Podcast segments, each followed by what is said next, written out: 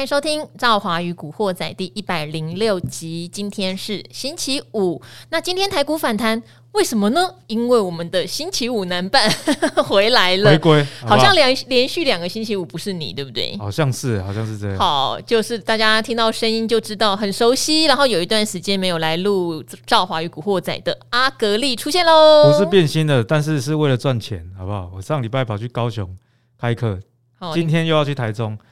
你不要这样好不好？先去泡温泉，明天在台中行走的病毒窟。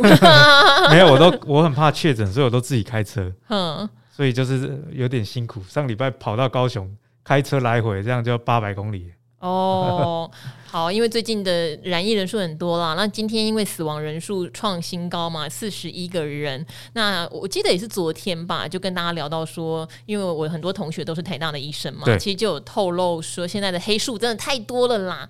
你从死亡的人数去回推，你就知道绝对不是现在的六万多染疫人数，可能已经有十万了。因为确诊也是检验出来嘛，那当检验能量有限的时候，自然就不会增加。而且现在你快筛阳就自己等于确诊嘛，对不对？嗯、那甚至我很多朋友都说，你不要去那个 PCR 检测站，因为那边挤满了发烧不舒服，而且应该就是确诊的人，啊、然后挤满了才会去确认嘛。对，而且人很多。好，那。大家就自求多福，好啦，保平安。其实我今天跟我的来宾也讲说，这段时间我们防疫做的很小心的原因是，不是说我知道有的人会觉得啊，不就是说要与病毒共存，你得了就等于打第四剂。嗯、可是不要在这个时间点，因为现在的人太多，他其实排挤到一般正常看病，甚至是真正的急症。或是中长期的那种重症患者的看病权利哦，那你挤在这时候，刚刚讲了你，你跑去 PCR，就那边全部都是已经在发烧的人，就你自己搞不好没有，都变成有。对啊，没错。对，那这个时间点医疗非常的紧。不要凑热闹，所以如果你等到高峰过去，你真的不幸中了或什么，你也会得到比较好的照顾，嗯、你也不会排挤到别人。是，对，这是我的想法啦。好，我不晓得现在大家有没有在关心疫情，因为大家可能比较关心手上的股票怎么办，还是要盖牌不看了啊？好。就在大家绝望的时候，今天迎来了一个反弹。因为昨天的下跌有一点不正常。昨天如果以整个雅股来说，台湾是跌得非常重，那也有可能啦，有可能我们不要怪杨总裁啦。但是杨总裁在盘中有出来说：“ 哎呀，GDP 不保四了，通膨十几年来最严重。”反正听得大家人心一惶惶，就好像来了一个重挫。但是今天一开盘又都涨回来喽，哦，就是一下子涨了两百点。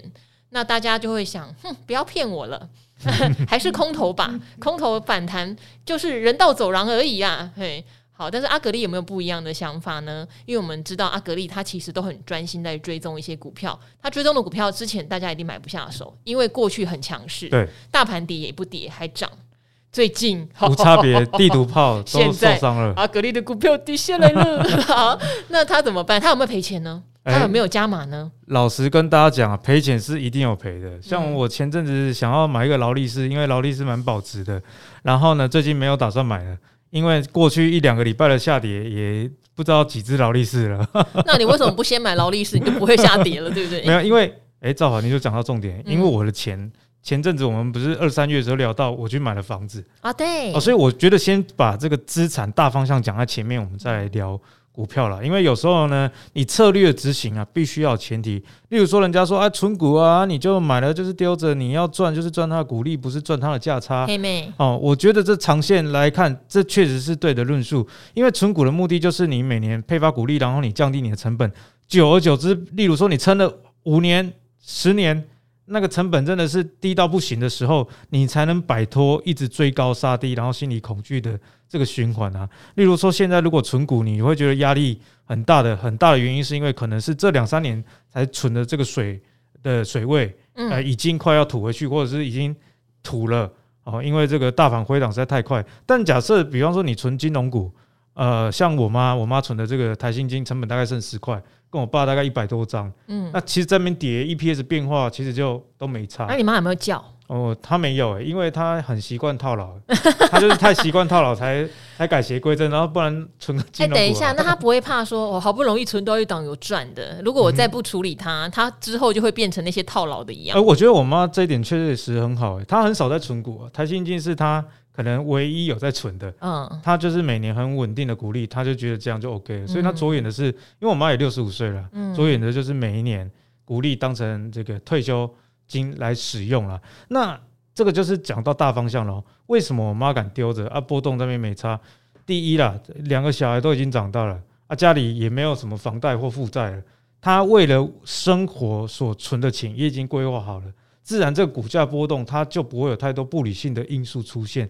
就以我自己来讲啊，你说，哎哎，阿格林，你说这个跌了好几只劳力士，但是我心情其实也没有影响到我工作或日常生活，因为啊，我在今年二月、三月的时候不是买了一栋新的房子嘛？对，那那栋房子就等于说帮我把生活稳定下来了。那我每一年大概要付的房贷，我也都会先。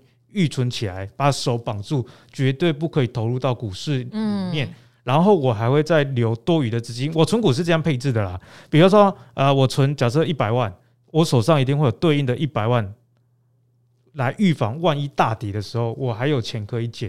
因为我觉得长期存股啊，就像跑马拉松一样，它是一个配速的比赛，嗯、不是一开始哦，我的我的 all in，我要了我今年股息。啊，就提升到多少？像市场上有很多存股老师出了书哦，我没有在批评他们，可是我是要跟大家提醒，你要关注的真的是配数，因为很常看到，哎，某某老师第一年刚学存股就领股利五十万，三年后成长到三百万，哇哩嘞，那个那个股利成，我搜寻一下，没有了，我认识的没有这么夸张的数字的，我 是一个数字成长形容，想要跟大家讲的是说。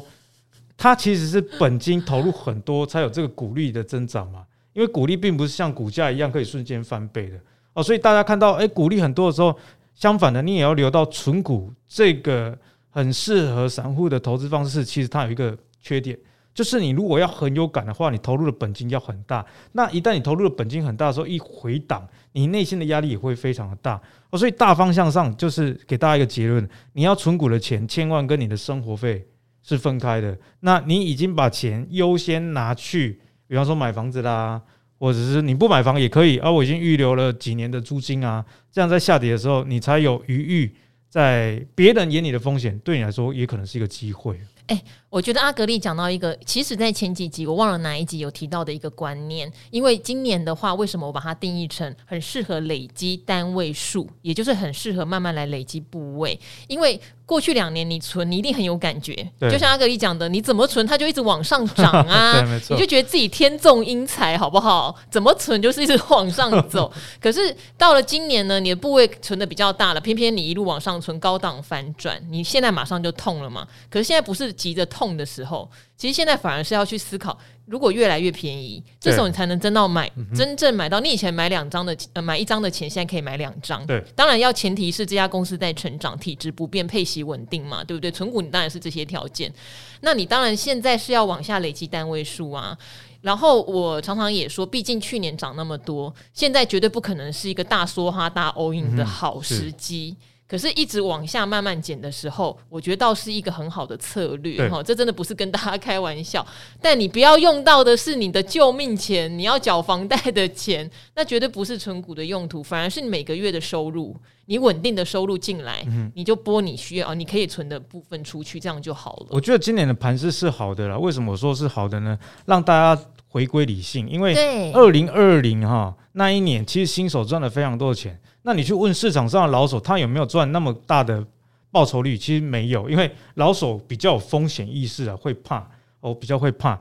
所以呢，在过去两年的大涨，其实你网络上就可以看到很多言论啊。诶，我有两百万啊，我是要先去买一个房子，这是房子的头期款，还是我先投入股市，报酬率比较高了？那以我的建议啊，我自己会优先觉得说，你就把生活顾好哦。我们人去掌握你能掌握的东西，不可以掌握的东西，难以掌握的。哦，你就尽量不要先去碰，以不影响生活为主。所以今年正好，为什么在二月的时候换房？除了有需求以外，其实我也是觉得说，像我自己也跟我的小编讲啊，我说你今年不要再压股票压这么大，嗯啊，因为局势不一样了。你的小编跟我们的编辑一样哦，去年都压很重。好，对，所以呢，其实他也也有听我的话了啊，所以。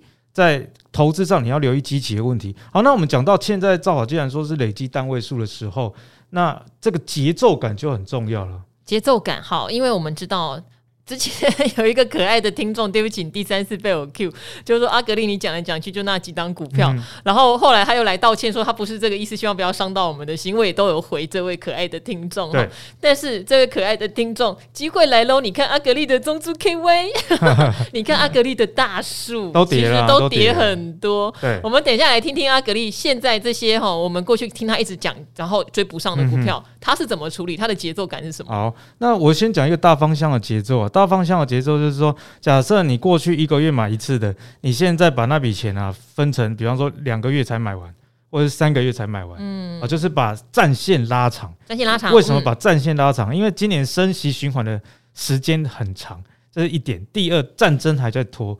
那第三，我们跟历史回顾，我跟大家报告，过去一百四十年来，S M P 五百啊有。十九次的熊市，等一下，一百四十年，所以超长记录的回撤，超长记录回撤，所以平均呢七年才会有这个大概一一次哦，七年一次的熊市，所以你遇到熊熊市的话，你存股族哦，你要非常开心哦，因为你大概七年才遇到一次，那以最近十几年来说，大概就只出现这这大概这一两次而已，嗯。啊，中美贸易的时候有跌，欧债的时候有跌，但是那个。心理的恐惧感可能没有今年那么的深啊，哦，但是呢，虽然跟你说是机会，那为什么要讲节奏？因为我还有话还没讲完。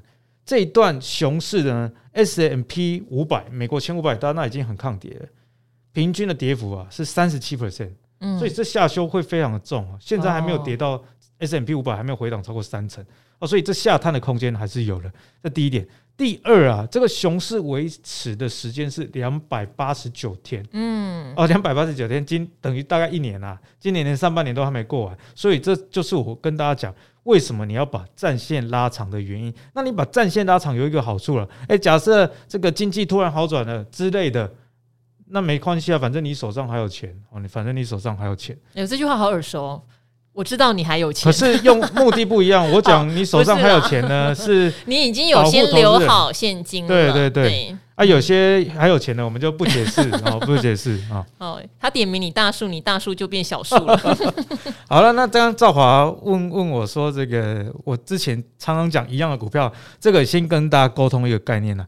你如果长期投资的话，股票啊，就像这个老朋友一样。还是旧的比较好，为什么呢？因为正好问你、啊，那是老情人，你不要结婚了改成老朋友。欸、你怎么你卖下跳好不好？你卖下跳好不好？像赵华，你主持节目这么多年，嗯，台积电，请问你是不是每个月甚甚至每个礼拜都在聊啊？是不是同样的股票？嗯，可是，一档同样的股票，在不同的阶段。它其实内涵是不一样的。最近不是很想讲台积电，对，呃，就股价上会比较令人失望一点。我的意思是说，你公司持续的追踪，你才知道说它到底什么时候是机会，非常认同，非常认同。所以大概是这样。那你如果是做短线的，你想要呃呃顺势交易的，当然你不一定要研究一家公司，你可能以筹码技术为主。哦所以长线投资人一定要常常追踪同一家公司。哦，好，那追踪同一家公司后能带给你怎么样启发呢？就以大树来讲好了，我跟你讲啊，大树我上次 podcast 有跟大家讲，我两百块买，我也很老实嘛，嗯，三百五我也跟跟大家说很贵，我在我的 Facebook 也有讲，嗯，但是三百五我没有卖，因为你太太叫你卖，你没卖，哎、欸，我太太真的哦，我，特特别分享，我觉得我老婆很准，虽然她不懂股票，嗯。嗯、去年呃这个台积电的涨到六百七十几的时候，嗯，我身上的资产呢压了很大在台积电，嗯，他我说我要继续拼。要给你夏威夷的什么婚礼？他说你卖掉啊，结果没卖，啊，后来又一路往下跌。去年呢，这个长隆两百块的时候，我也很爽。他说你卖掉了，啊，结果也没卖，啊，今年大叔又再来一次。好，你知道为什么吗？为什么？因为你的钱就是他的钱，哦、所以他在顾他的钱。没有，你怎么不听呢？他看到射射手座如果过度开心的时候，通常是可能 那乐极生悲的开始。因为我们已经很乐观了，射手座天生乐观，太爽的时候，然后但是乐极就会生悲，没错。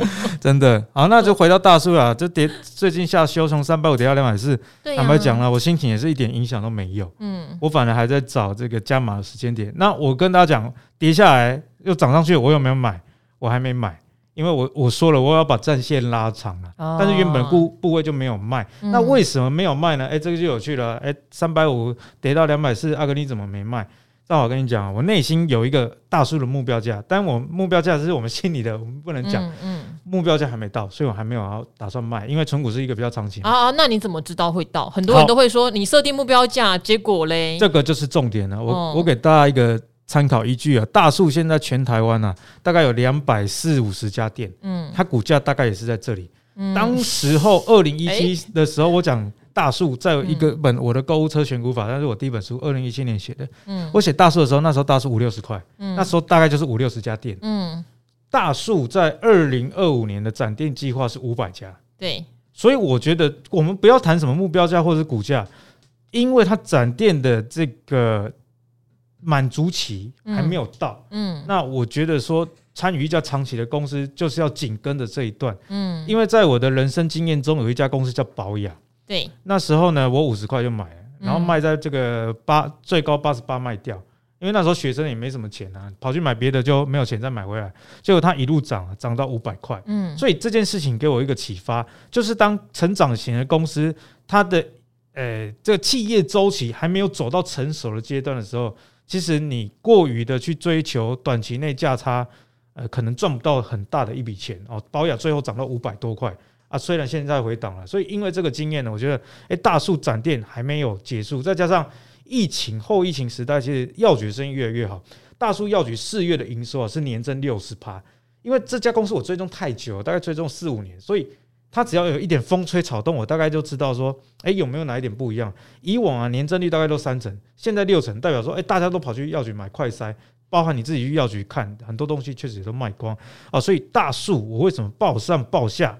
甚至现在跌下，我还在找时间加码，是因为现在两百五十家店左右，那未来的目标是五百家，但是也不是大树说五百家就五百家嘛。那也因为我们刚刚不是说有网友说啊，阿格力啊，你更供了供黑龟根，那也因为二零一七我大数追踪到现在已经追了五年，他每一年的展店计划都达标，所以我才会，啊，你提二零二五要几间，那我就相信这件事，因为你过去。历史的表现是好的哦，给大家做参考了。好，但是会不会担心说这个后疫情时代就变成说，等我们也解封了好了，那药局的需求还会这么高吗？欸、我会去评估说整个时代的变化可能造就了大树，会不会后来也没有那么好？哎、欸，其实不会，因为我们刚刚讲没有疫情之前，就是大概三成的营收的年增率。那我之前在节目上也有分享过一个研究啊，大树开一家店，它的第二、三、四、五、六、七年。单店的营收还在成长，也就是说，它不开店，它的营收还能持续的成长。因为药局做的是复合型的生意啊，它奶粉也卖啊，保健食品也卖，处方签的药也卖。而且，赵华，你今天问，我就要跟你讲另外一个观点啊，就是说，哦，那后疫情时代没关系啊，你要看这家公司有没有其他的布局，像。我给给你一个数据哦，台湾啊，十五岁以下的人口已经被台湾的猫狗人数啊猫犬 超越了哦。嗯，幸好我家一直都是。已经对，你也养好几只嘛，对不对？我以前最多十一只啊，告诉大家。对。那大树呢？其实他最近在开大树宠物，嗯，已经开了两家了，嗯，今年呃的目标是希望能开越开越多。那短期内先开二十间大树宠物呢，就是延续大树药局的经营经验。那，过去我们去宠物店，其实你看到全台湾并没有一家你喊得出来哦，就是某某宠物连锁，其实没有，所以他在攻这一块。那它跟一般宠物店有什么不一样？它切入这个动物用药的部分，因为哺乳类大家基因都是类似，动物用药跟人类用药百分之六十的重叠性，所以这一块呢是大树，我觉得未来还蛮看好它。除了药局以外，另外一个成长的重点。好哦，动物用药最近炒得很凶哈，我们还是支持啦，希望要开放。就是人用的药可以给动物用，对，没错。好，因为阿格力说没有宠物连锁，其实有啦。阿格力真的没有养宠物哦，有啊，有 像是北部的鱼中鱼啊这些啊，但是没有一家啊真的把全台湾啊，你真的很有规模的。对啦，然后有很多是比较非法的繁殖哈，嗯、所以也希望就是大家还是赚用品的钱就好了，不要赚。活体的钱啦，哦，很多人说你只要宠它一辈子，活体有什么关系？因为它繁殖的状况有时候是大家很难想象的不人道了哈。好，越讲越远，讲到这个就会是另外一个话题了。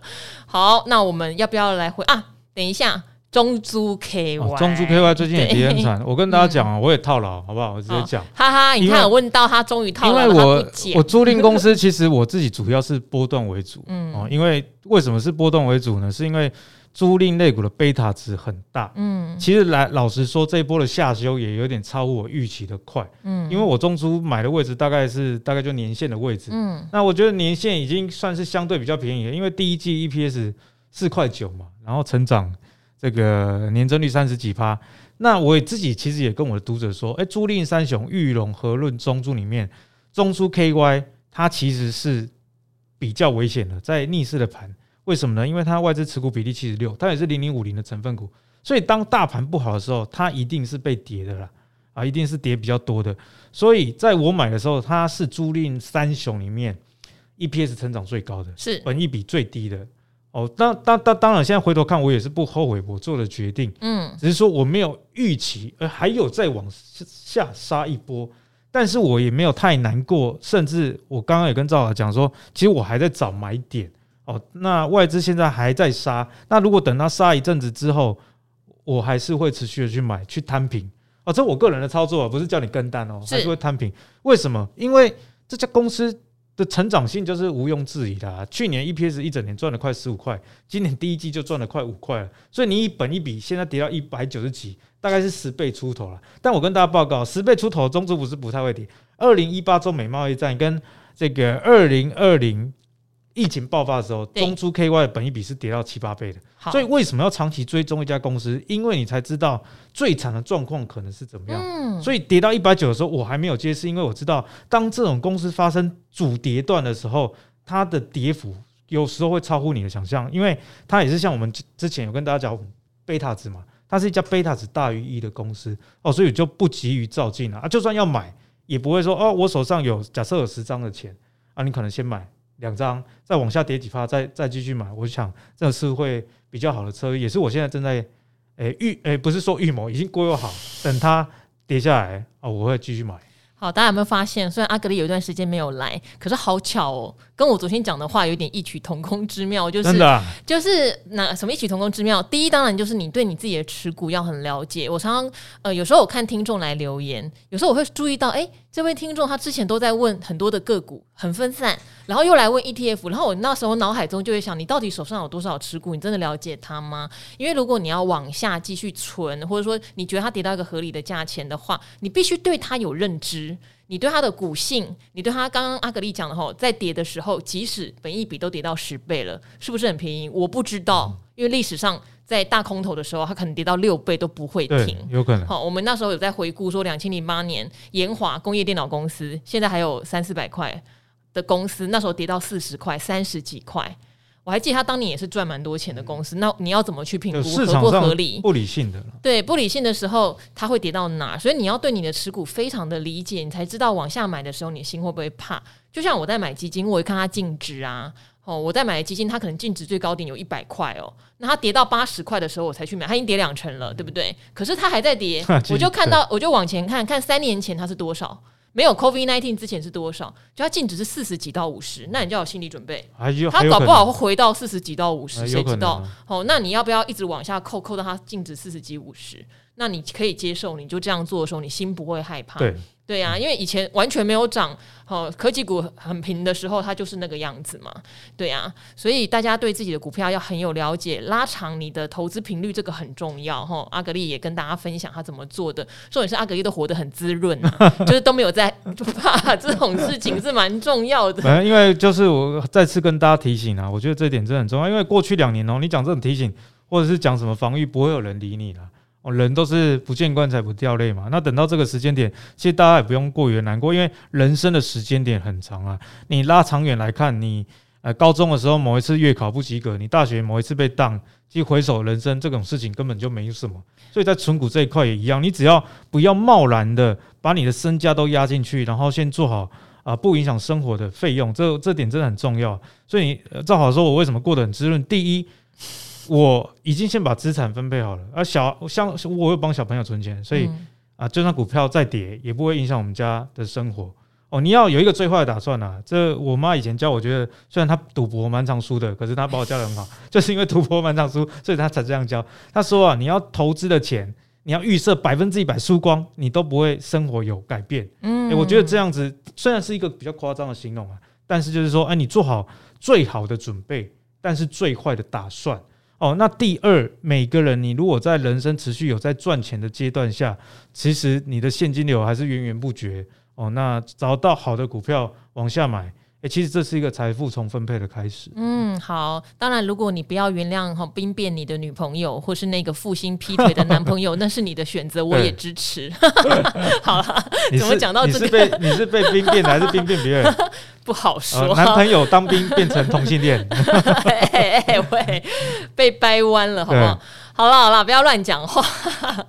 我们来回答一些问题，然后好，好，那阿格力也帮我看一下，因为刚刚有一个是问生技 ETF 的，这刚好是你的专长哈。我们等一下来问一下，但是我们先来回答这位哈新庄小胖子。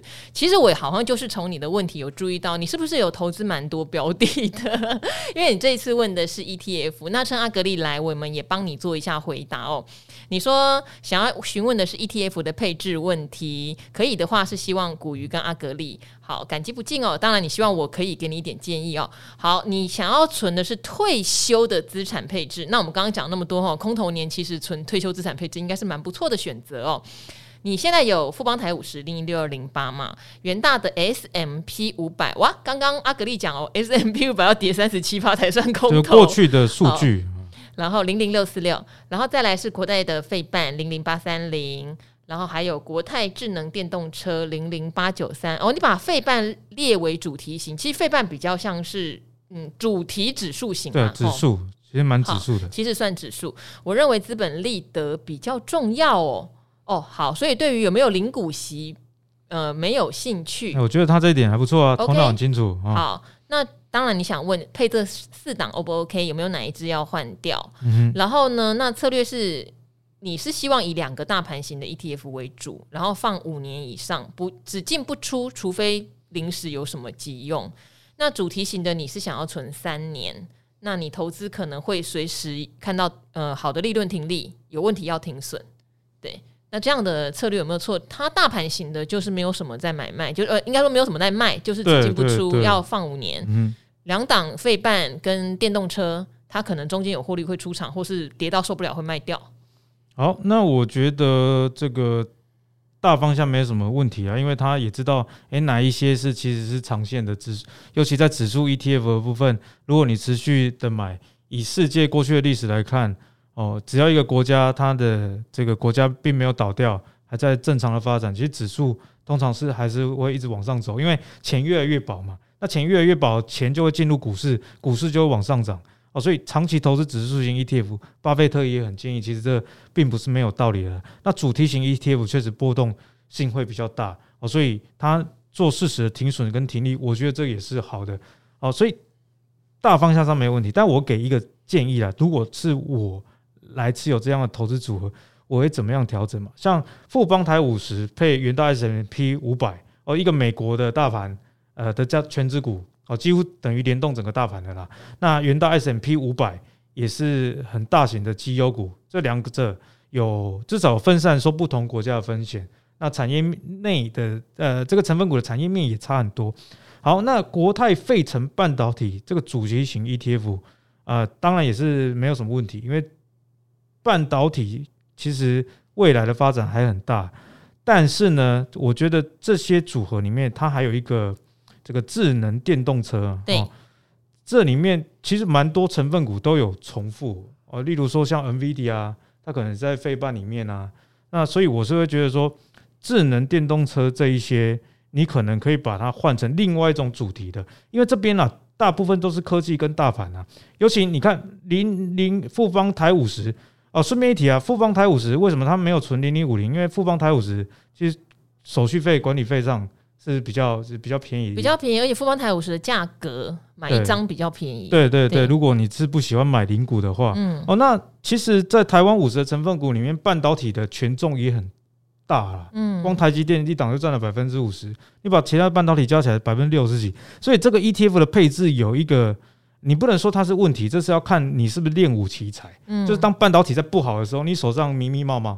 哦，你的 这个富邦台五十密密麻麻，国泰费城半导体密密麻麻，其实联动性非常的大。我自己是觉得说，如果你要做资产的配置，你应该有互补性啊。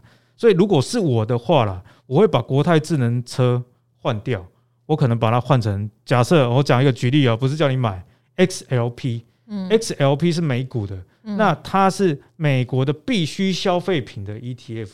那里面的成分股，第一大是宝桥 PNG，那第二大是 Costco。接下来前十大里面分别是有这个百事可乐啦、可口可乐以及一些烟草公司等等哦，所以是比较民生必需的。那大家会觉得说，哎，阿格你讲这个民生必需，阿的美 key，可是照我跟你讲哦，民生必需的这个 ETF，台湾跟美国差很多，因为台湾的内需市场就是那么一点大，可是美国的民生必需股，它会变成全球的民生必需股。所以 XLP 啊，我有抓过回测啊，就是过去十五年 SLP 的年化报酬率。是超过 S M P 五百哦，你横跨零八年金融海啸之后，当然你抓近十年，为什么大家那么喜欢存半导体？因为半导体这几年实在太强了。如果把 SLP 近十年的回撤来看，它是输给这个像是费半啊或 S M P 五百。可是如果有经历过空头的二零零八年，我们把回撤拉到十五年，XLP 啊这档必需型消费的它的报酬率年化。十五年来，这是很长的回撤，是比 S&P 五百还要好的，所以我会建议大家，如果你手上 ETF 的配置，虽然你配了一些呃半导体指数，又配了大盘指数，可是别忘了，在台湾的大盘指数里面，半导体又占很大，不妨啊可以换一下其他的，例如说你可能去买一点呃这个我刚刚讲的民生必需的，当遇到乱世的时候，你至少资产有一个互补的作用。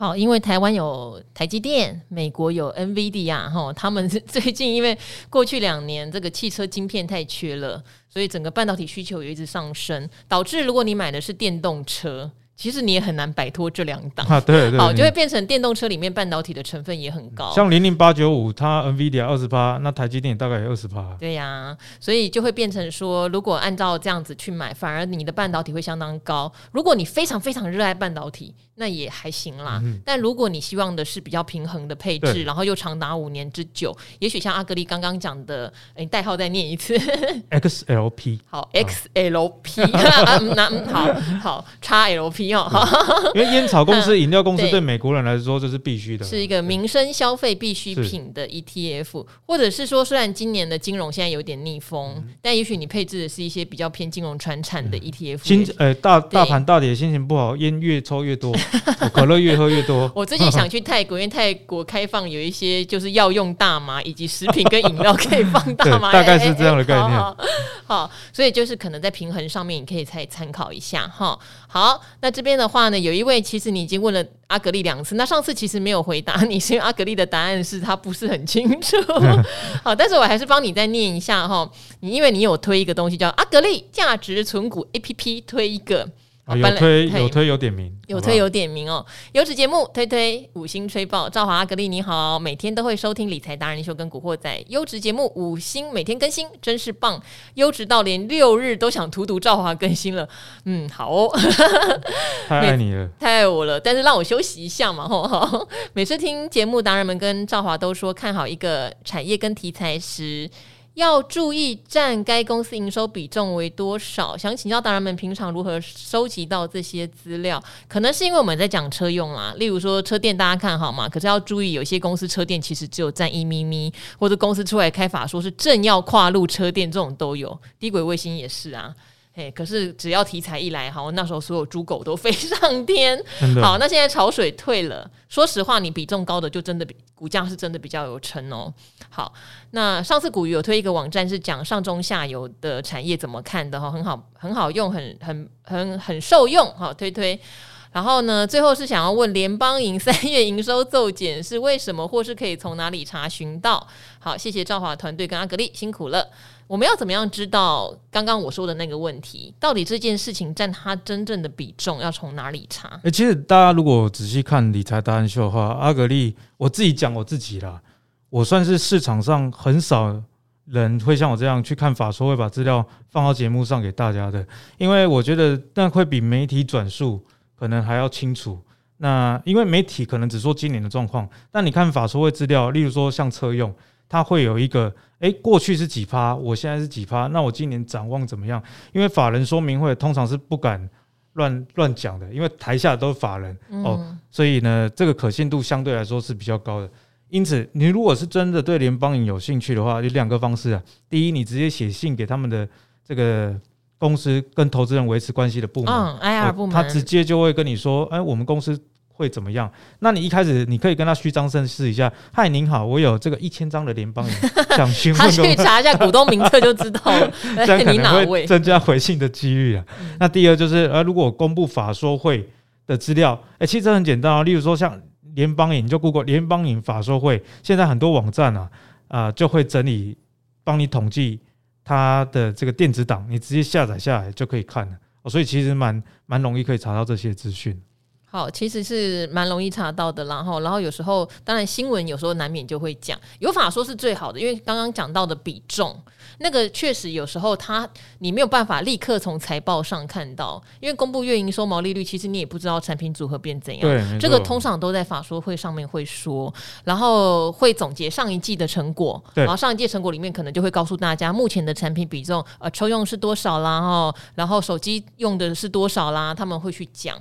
呃，除非到最后可能年报出来了，可能年报毕竟也是一些历史的资料，如果他最新在研发或是在投入，就比较看不到。而且你如果像产品组合这一部分呢、以我自己的经验呢，你看年报其实也比较不好看到，因为这个法说会的简报通常是图档，你这样看也是比较一览无遗啦，所以蛮推荐大家可以去看法说会的。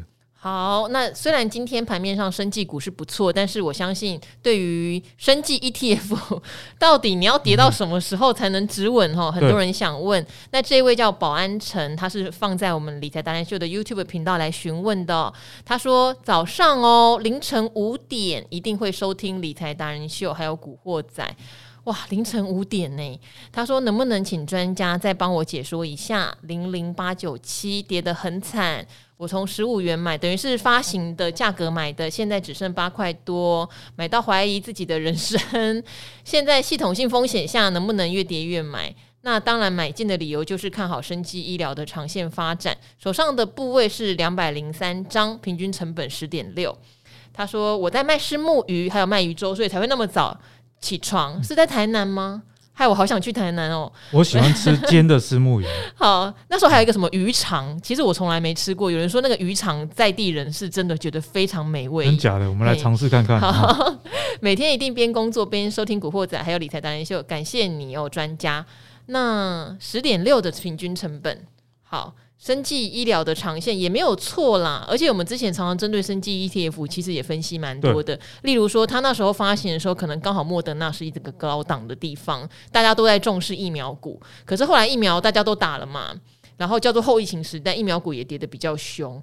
但好像也不用完全否定生技 ETF，因为它里面一定还有其他的成分，包括长期有呃配息的药厂啦，然后有一些可能是针对一些新药的开发啊，对不对？它那些都是一些非疫苗相关的，嗯、对，它不是只有疫苗股，对，但确实受掉疫苗股当时占的权重大下跌下来的一个影响。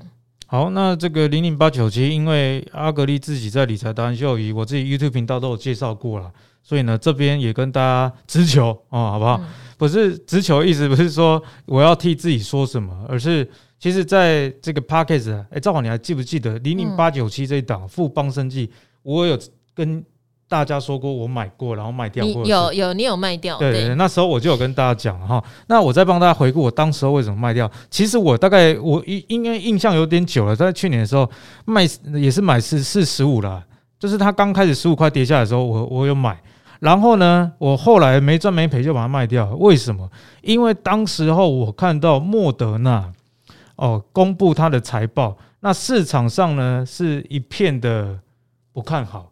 然后觉得说利多出尽，那莫德纳当天印象中哦，如果说错，如果说错原谅一下，当天大概跌了二十几趴，嗯，一天哦。那 ETF 这种东西好处是说，因为莫德纳占整个 ETF 其实不到十 percent，所以当它跌二十几趴的时候，其实隔天或者是再晚几天，你都还来得及跑，它亏损不会那么大，因为有其他股票撑着。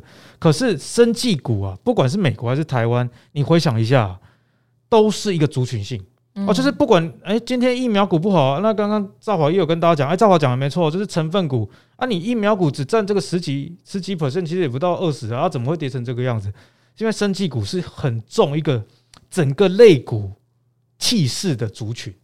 你看了、如果生技股在涨的时候啊，疫疫苗股也在涨啊，药局股也在涨啊，什么只要叫生技的都一起涨，都有这样的现象。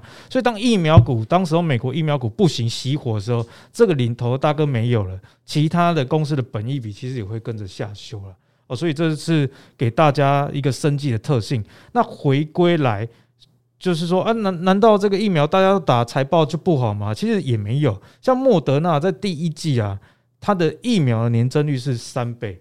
而且它的这个销售数字其实超乎市场预期的，因为大家原本想说哦，就打两剂就好了嘛。后来有第三剂，甚至现在第四剂啊，然后连儿童疫苗都要打，以后会不会有第五剂？不知道。所以这种公司呢，它的财报其实并没有太大的一个问题，只是说生技就我刚刚讲的是一个太重视气势的族群，有点像 IC 设计啊。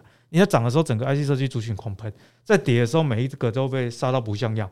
因为大家别忘了，它叫生物科技。其实也是有这种科技类股大起大落的一个迹象啊，然后所以总结啊，这个私募一老板哦，他说他的成本十点六，他是长期看好，我觉得长期看好你就丢着，但是你要有一个概念，生技指数我们过去在节目上不是常常回测吗？哎，过去十几年来可能赢某呃纳斯达克，但是呢，你要知道它的赢啊，中间的过程是很波折的。你从起点到终点，它报酬率很高，可是你看它过程，你可能会很难熬，因为生技像你在财经圈那么久，你以以我们台股为例，二零一六的时候，呃，那时候什么浩鼎啊这些都已经没梗了，其实生技股在台湾大概躺了三四年，所以它其实会有一段沉浮期，等到下一波，因为世界上永远有疾病，真的又有什么呃癌症的议题啦、免疫的议题啊、基因治疗议题的时候，整个族群又会。拉起来哦，所以简单讲啊，零零八九七是属于比较长线抗战的。那我当初把它卖掉的经验也，诶，提供给大家做参考。主题型的 ETF 哦，你要先搞懂它的特性，不要跟它硬拗。好，那我这边也帮忙补充啦，就是希望这位老板哦，因为我们今年如果您有一直在听我们古惑仔，其实我已经讲了至少两三个月，今年是慢投资。不要急着说哈，因为我并不清楚这个两百零三张是占你资产的多少，搞不好并不大啦，应该是不大。对，还或者是你就加的很急，一下加了两百零三张。那因为今年不太适合猛缩哈，这个一直有提醒大家。那因为它从十五元发行到现在，当然破发，可是也是半年的时间，所以半年时间我不晓得累积两百零三张是不是有点太冲，或者是其实占你的资产其实还好。如果还好的话，我有帮你算一下，你目前可能负报酬二十五万、二十六万。如果这些占你资产不重，你不用压力大到怀疑人生。嘿，二十五六万的亏损，目前是这样。我目前中租 KY 的亏损就超越你了。对，安慰你一下。对，所以不要这样就怀疑人生，因为如果二十五六万的亏损你会怀疑人生的话，就代表你的风险承受度其实比较低。如果你风险承受承受度比较低，也许你趁这个生技类股往上走，你的成本稍微打平的话，你要适度的减码。嗯你要适度的减码，然后把资金转去风险它的波动性比较低的，例如大盘指数型的 ETF，会比你买这种很重视族群性的 ETF 来得好。要不然的话你，你你呃会那么有压力。我们常常讲，昨天有提醒大家，你再想想看，如果今天台股会再跌一千点到一万四千八，你的心情是什么？如果你的心情是靠我手上那么多的多单，我死定了，想到晚上就睡不着，那你就得减嘛。嗯，可是你是想超兴奋，我现在现金留着，就是要等那一刻，我就要减，那当然就很 OK 啊。吼，所以老板，如果我们常常看到是心情已经不好的。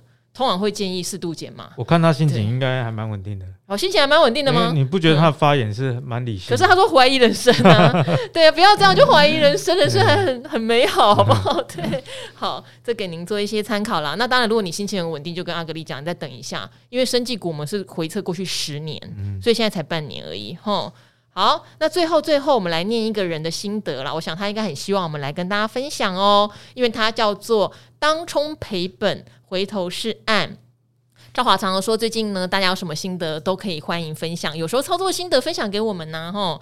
好，这位叫做这留言有洋葱，赵华女神跟忠实听众们，大家好，我是一位想赶快买房的小鲜肉的爸爸。是你小鲜肉，还是你的儿子是小鲜肉？好，不晓得有没有荣幸跟大家分享我当冲赔钱的心得。希望透过这段劝世文，让大家别再辛苦哦，把辛苦赚的钱一下子就这样赔掉哦。他说这个月初哦，那很新哦，开始接触当冲，也花了不少时间学技术分析，拟定明日的策略。选的标的是平常有在关注的热门类股，包括航运、观光、面板。七个交易日后，我的报酬是负零点三，那金额是一万五，其中手续费和交易税就吃掉了一万二，意思是这个报酬里面其实你只赔了三千，对不对？但是你的交易税那些就扣掉了一万五，因为冲来冲去嘛。但是金额不多，可是呢，把时间成本加进来，我想我赔的一定大于这个金额很多很多。没有好好的工作，没有认真的赚钱，这个钱都能买一箱奶粉了。这个阿格力很有感觉哈，一箱奶粉。朱老师曾经说，当冲是高手在玩的，我深深有感。所幸今天赔钱后，突然领悟出这些道理哦。第一点，专注本业，充实自己就是最好的投资。Yes，前几天一直告诉大家，盘不好怎么样，本业收入要顾好。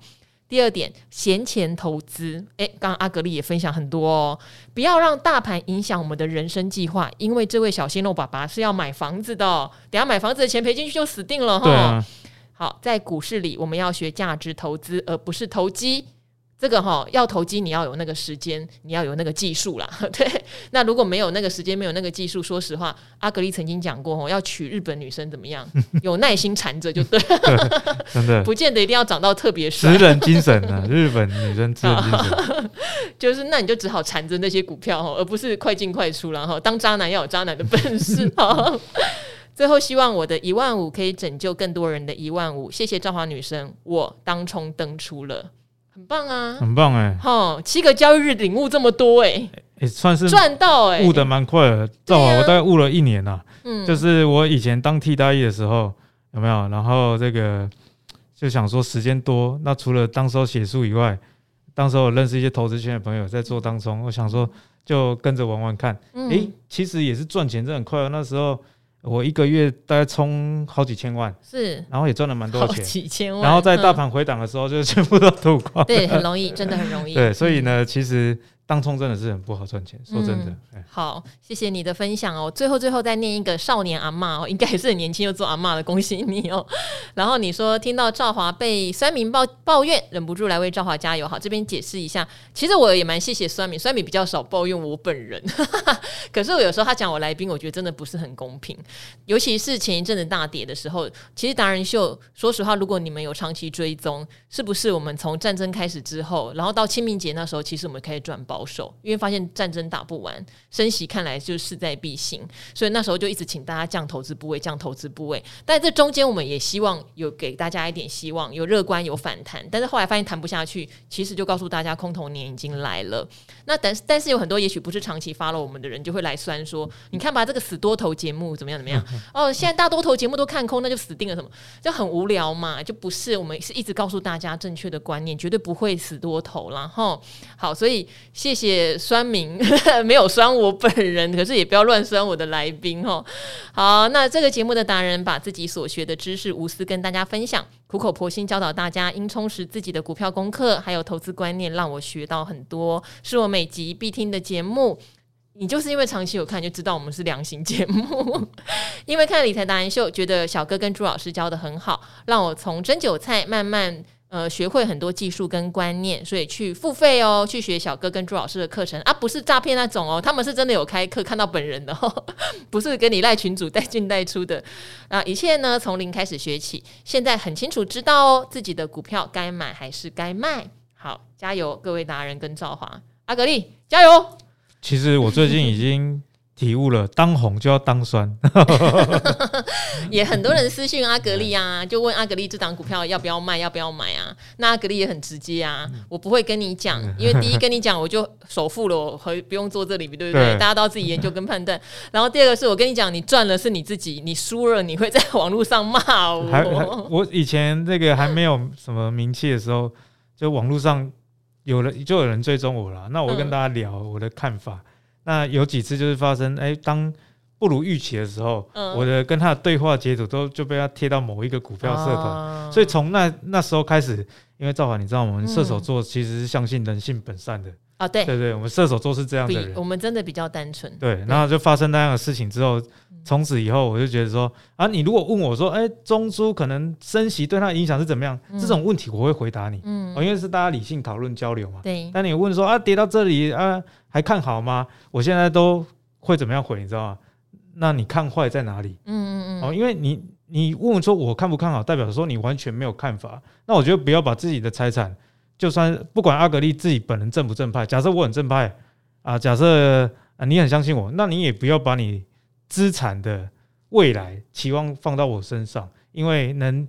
啊，保护好你的财产的只有你自己而已。嗯，好，因为我们都相信来问我们问题的人，哈是有善意要互相交流的。但是就像阿格力讲，为什么后来我这边有人直接问说，这档你怎么看后市？嗯，这档我现在买可以吗？那赵华就是说没办法回答，因为这个里面我们不知道你的资产状况，我们也不知道你为什么要买。